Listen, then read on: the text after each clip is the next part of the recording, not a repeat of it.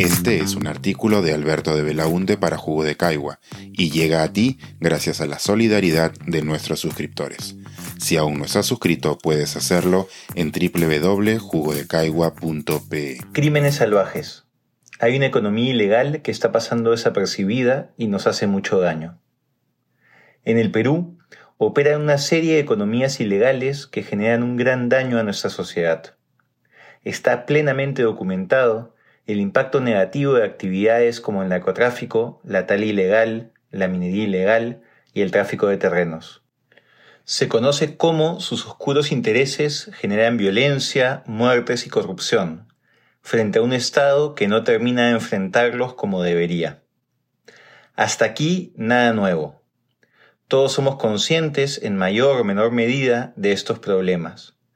Pero hay una economía ilegal que no recibe la misma atención y que no se encuentra presente en el imaginario de la opinión pública cuando nos referimos a este delicado asunto. Me refiero a las mafias de tráfico de vida silvestre, que operan en las diferentes regiones del país. Se suele tener una idea bastante superficial de este problema.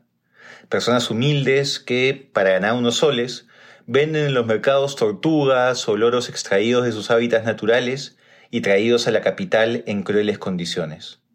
Sin embargo, estamos ante algo mucho más grande y complejo. Poderosas mafias nacionales e internacionales que mueven millones de dólares al año a costa de nuestros frágiles ecosistemas y de la vida que ahí habita. Como ocurre con toda economía ilegal, este proceso trae consigo la mencionada violencia, muerte y corrupción, a lo que se suma el final trágico de la mayoría de los animales que se intenta traficar. No hay cifras oficiales que nos permitan cuantificar con exactitud el impacto de estas mafias en nuestro país, pero tenemos indicadores que dan indicio sobre la magnitud del problema. De acuerdo con el Servicio Nacional Forestal y de Fauna Silvestre, CERFOR, cada año se logran decomisar más de 5.000 animales vivos que están siendo traficados. Las aves silvestres son comúnmente las más decomisadas. Pero no todos son animales vivos. En el 2019, por ejemplo, más de 12 millones de caballitos de mar disecados, con un valor de 6 millones de dólares, fueron incautados en el puerto del Callao cuando iban a ser enviados a Asia. Y la ONG de Conservación Marina, Oceana, nos advierte hace años del tráfico de aletas de tiburón, donde un kilo puede valer en el mercado final hasta 1.400 dólares. La mayoría de datos aquí reseñados hace referencia a los casos que pudieron detectarse y evitarse, habiendo plena conciencia de que el problema es muchísimo más grande que las acciones de control que puede realizar nuestra débil institucionalidad ambiental. De acuerdo con CERFOR, son más de 300 las especies amenazadas por el tráfico ilegal en el país. Tortugas, iguanas, guacamayos, loros, osos de anteojos, monos, ranas y un diverso etcétera. Asimismo, la degradación ambiental que esta actividad ilegal genera es un gran problema para un país biodiverso como el Perú.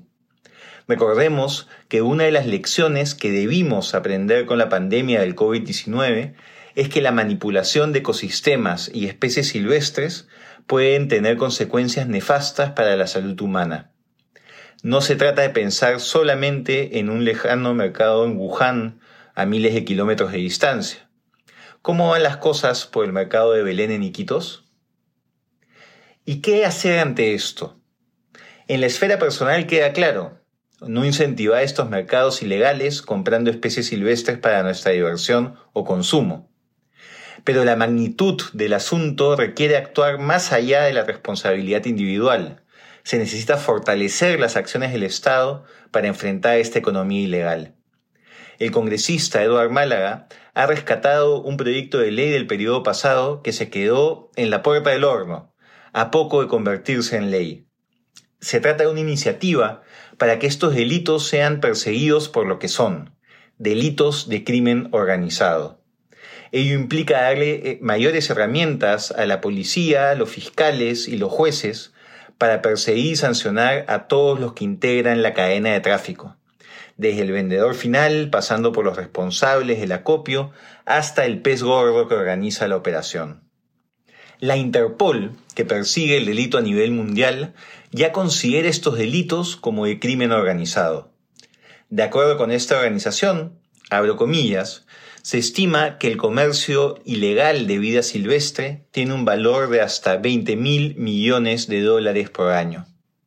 Los delincuentes pueden explotar la flora y la fauna silvestres a lo largo de toda la cadena de suministro, desde la caza furtiva y el transporte hasta el procesamiento y la venta. Otras actividades ilegales a menudo se asocian con delitos contra la vida silvestre, incluido el lavado de dinero, la corrupción y el fraude de documentos. Cierro comillas. La iniciativa legislativa impulsada por el congresista Málaga cuenta con el respaldo de las instituciones del sistema de justicia, de diversos ministerios, así como de organizaciones de la sociedad civil involucradas en la protección ambiental.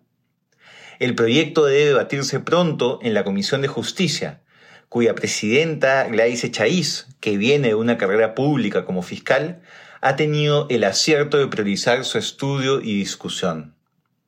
Su aprobación sería un paso muy importante en la lucha contra esta economía ilegal y deberá venir acompañada de un mayor presupuesto para las instituciones involucradas. Este es uno de esos temas en los cuales el ruido político de la coyuntura no debe distraernos, porque el costo será cada día más alto hasta convertirse en irreversible. Este es un artículo de Alberto de Belaunte para Jugo de Caigua y llega a ti gracias a la solidaridad de nuestros suscriptores. Si aún no estás suscrito, puedes hacerlo en www.jugodecaigua.pe.